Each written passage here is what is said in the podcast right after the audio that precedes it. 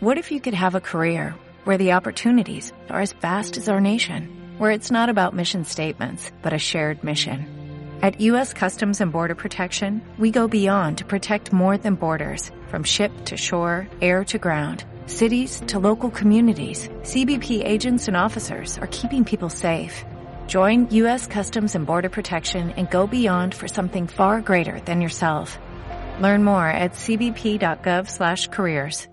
El caracol gigante africano afecta tanto a las personas, a las plantas, como a los animales. Por tanto, los trabajadores del Departamento de Sanidad Animal, perteneciente a la Delegación Municipal de la Agricultura, desarrolla diferentes acciones en función de su detección y posterior eliminación. Así lo corrobora Leopoldo Castillo Conde, jefe del Departamento de Sanidad Animal en el territorio. En el levantamiento de toda la masa que está en el área focal y perifocal. Este caracol puede caminar hasta 150 metros. Hemos hecho acción de capacitación a nivel de la base productiva, se capacitó a todo el personal del servicio veterinario del territorio en la presencia, la búsqueda y la información inmediata donde apareciera el caracol. Esas son las acciones que hemos, hemos venido realizando desde la aparición de, la afectación del país por el caracol gigante, donde hay un nivel de producción, donde hay un nivel de cría de bovino, de bovino caprino, de porcino, de conejo. De cómo perjudica el caracol gigante africano en la masa ganadera, el director refiere. Cuando hablamos de la masa ganadera, estamos hablando del ovino caprino, del porcino,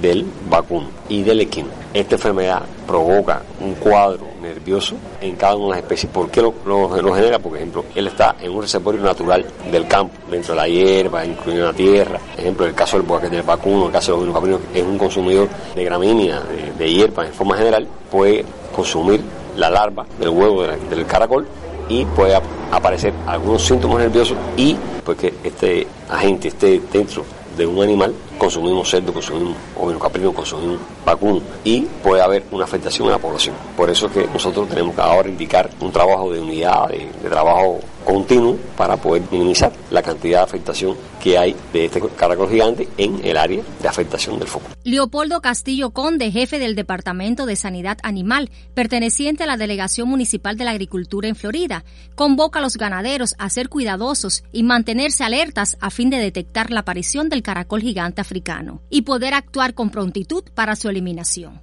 Con la realización técnica de Raquel Pérez, para este espacio reportó Mayelín Barriolo Rodríguez.